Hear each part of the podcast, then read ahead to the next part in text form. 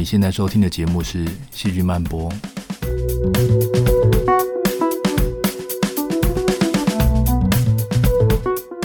欢迎来到《细菌漫播》，这是一个细菌人讲细菌八卦的地方。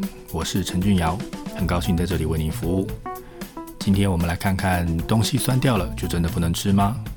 代糖怎么样让细菌学新招？最后来视察一下地底下到处开满的连锁店。希望你们喜欢今天的节目。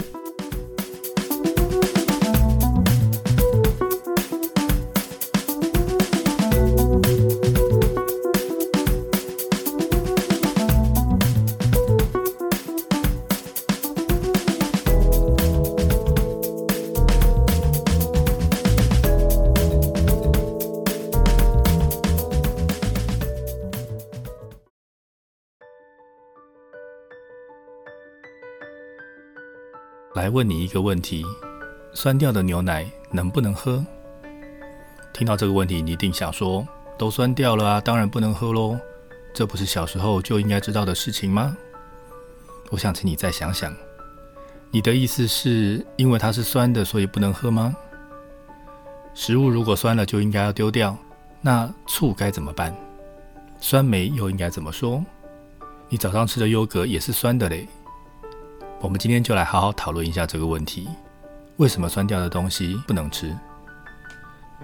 细菌很小，所以活着需要的养分也不多，而且通常只要有养分，它们就可以生长，很快呢就可以从一只细菌变成一个百万军团。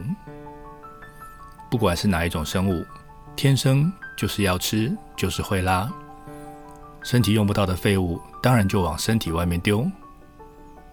以人来看，当一个地方住的人越来越多，就会开始出现废水以及垃圾的问题。细菌也是一样，会把代谢产生的废物往细胞外面丢。而且细菌的问题还更严重，因为细菌长得非常快，一下子就会有一大堆的细菌出现，所以废物的量就很惊人。在你的生活经验里面，甜的饮料或者是牛奶，常常因为被细菌污染。而变酸，然后你就会被告诫说啊，这个不能喝了，因为里面长满了细菌。不过这一点就很奇怪了，细菌长多了，你应该喝到的是细菌味，怎么会是酸味呢？这个背后有没有一个好的解释呢？接着我们来谈一点科学，细菌的代谢跟氧气有很大的关系，在有氧气的时候，它们会把养分分解之后产生二氧化碳。跟我们做的事情一样，但是如果同时有太多细菌要生长，那就要抢氧气了。当氧气不够的时候，有些细菌就会开始使用不需要氧气的发酵作用来生活。这个发酵作用会把糖变成酸，所以当你的饮料里面的细菌都这样做的时候，这个饮料就会从甜的变成酸的。不过变酸了的东西也不见得不能吃。前面讲过的醋就是个例子，但是变酸了的食物里面通常都会有大量的细菌。那细菌可以吃吗？应该可以吧。细菌也是生物，吃了这些生物也可以得到养分。我们唯一需要担心的是，万一这个细菌是个对身体有害的病原菌，那你喝了一大口，让这么多细菌进到肚子里，这下就糟了。所以在没有办法确定食物里到底住了何方神圣的状况下，长满细菌的食物还是不要冒险把它丢了吧。那我可以把它拿去煮一下，杀死细菌之后再吃吗？其实还是不建议你这样做，因为细菌虽然死了，但毒素可能没有被破坏，你还是有中招的危险。不过话说回来，我们倒是很常靠着控制食物里的细菌种类来改造我们的食物。如果你只放好菌，而且让它们照着我们的期望来变酸，就可以制造出各种发酵食品，像是 cheese、yogurt、酱油等等这些你每天都在吃的东西，它们都是依照这样的原理制造出来的。不过，长满细菌的食物未必都是酸酸甜甜的美味，大部分的状况都是会发臭的，而且还很臭。这个臭味是来自细菌分解的化合物。我们的食物里有很多蛋白质。蛋白质里面有含硫的氨基酸，细菌在代谢这些含硫的氨基酸的时候，可能会产生带有恶臭的分子。油脂里面的脂肪酸在分解以后也会出现恶臭。最典型的例子就是在烂掉的尸体上出现的尸臭。烂掉的食物跟烂掉的尸体上发生的事情很类似，而我们天生的本能就是会躲开这些味道，因为它代表了危险。所以酸掉的牛奶到底能不能喝呢？你心里早就有答案了，当然没有必要为它赌命。但是酸掉的牛奶为什么不能喝呢？其实理由只是风险，因为你不知道里面长的细菌到底是谁。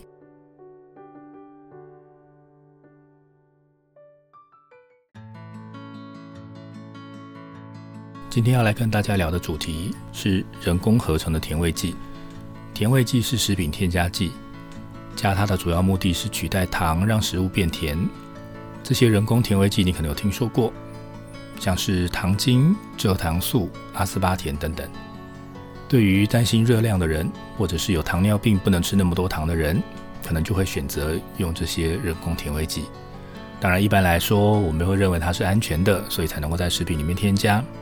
而且，如果你站在能够降低热量或者是防止蛀牙的角度来看，这些甜味剂对身体来说是有好处的，至少它可以让你少吃那些糖。我们一般人吃东西在意的是这个东西好不好吃，它对人类有没有毒，有些人还会担心它会不会让人发胖。如果你从这三个标准来看，这些人工甜味剂全部都通过。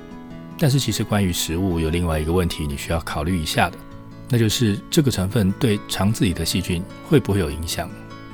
我们的肠子里有很多的细菌，这些细菌影响着我们的健康，而我们每天吃下肚子的东西也会影响到这些细菌。那我们吃的这些人工甜味剂会不会对细菌的存活造成影响呢？有问题就需要做研究来验证它。有人就去做了这个实验，他们发现吃了人工甜味剂之后，肠子里的细菌组成会发生改变。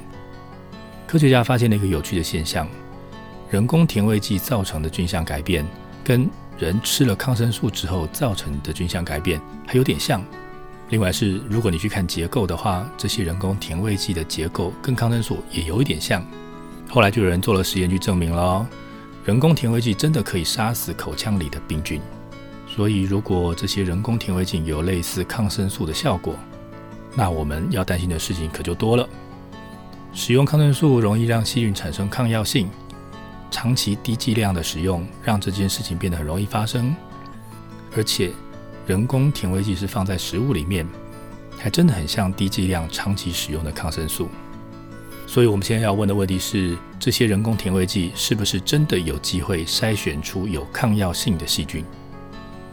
研究人员发现，细菌在碰到人工甜味剂的时候，细胞里面会出现氧化压力。这些甜甜让我们喜欢的人工甜味剂。原来会让细菌进入被攻击的时候的紧急状态。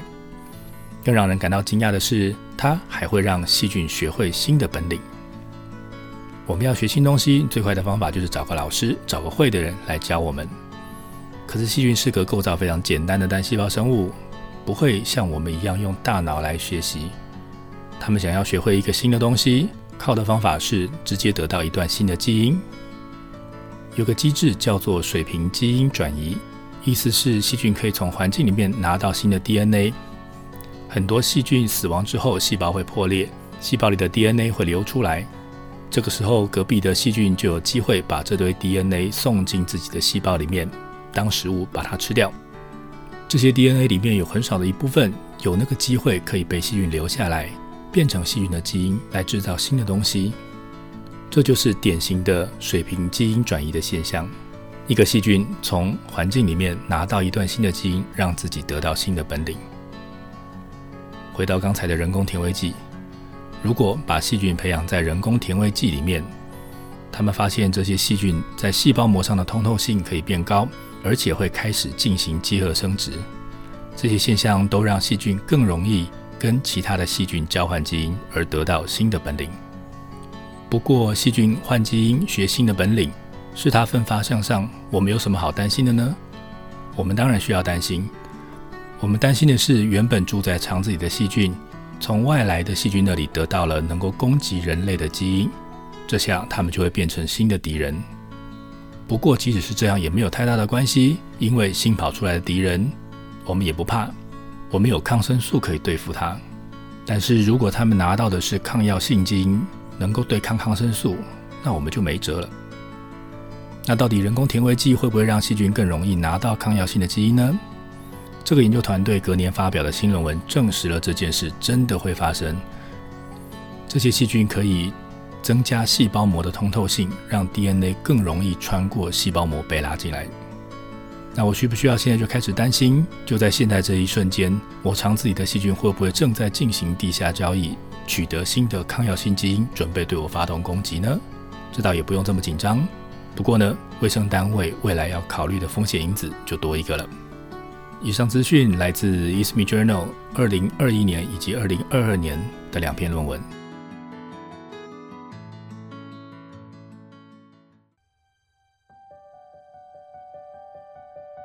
最近有篇研究论文让我很感兴趣。一般农业耕作的时候，农友都会花很大的力气去除掉杂草。其实不止他们。在我家院子里有一堆杂草的时候，我也会开始动手清除。但有些相信自然农法的朋友反而认为保留杂草是比较好的做法。这两个想法听起来都对，但是彼此很显然是冲突的。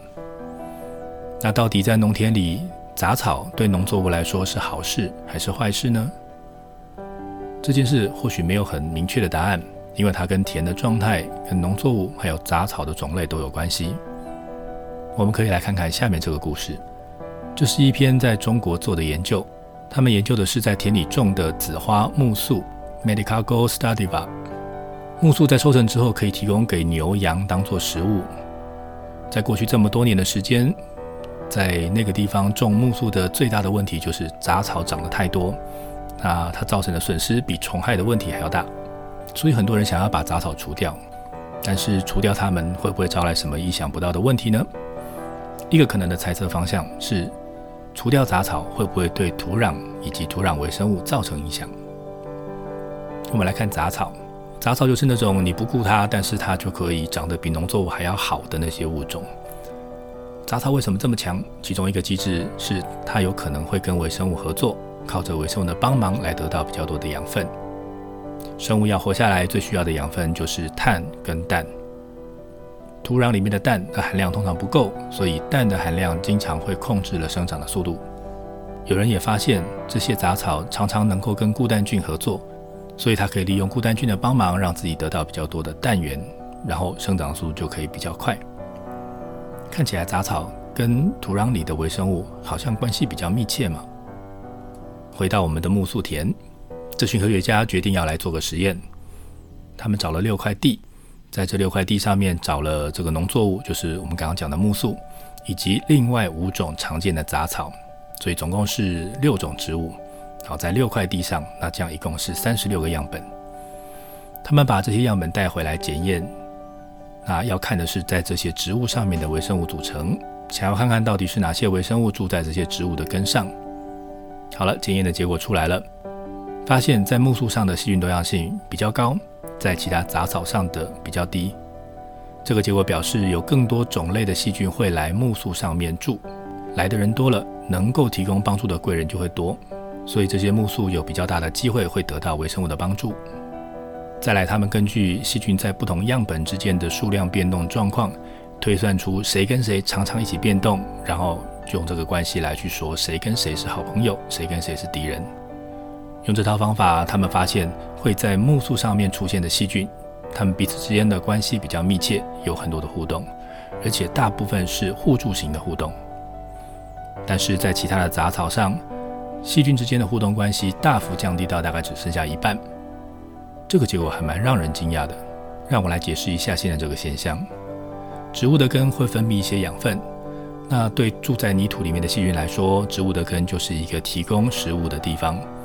你可以把它想象成是餐厅，不同的植物的根就等于不同的餐厅，它们有不一样的装潢，会吸引不一样的顾客上门，也提供了不一样的餐点服务。那这边看到的现象呢，就是在苜蓿开的这间餐厅，顾客很多，而且顾客彼此之间都认识，关系密切；而其他杂草开的餐厅，顾客比较少，顾客之间的互动也比较少，还没有变成社交中心。这个现象背后的原因目前还不清楚。不过呢，在田里，农作物比较多棵，杂草相对来说是比较少，而且经常会被移除。这就好像连锁店到处都开，大家对它熟，就会常常去；而新开的独立的小店就比较难在都会区立足。但是如果杂草一直存在，这个现象会不会改观呢？或许会哦。以上资讯来自二零二二年《Frontiers in Microbiology》。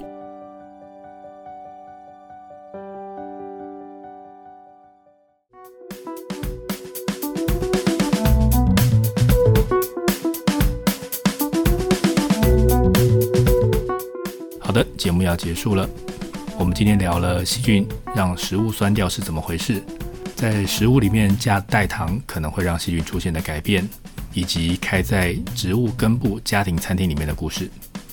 谢谢您的收听，欢迎追踪我在 Facebook 上的细菌漫播粉丝专页，也欢迎您告诉我想知道什么细菌事。我是陈君尧，我们下次再会。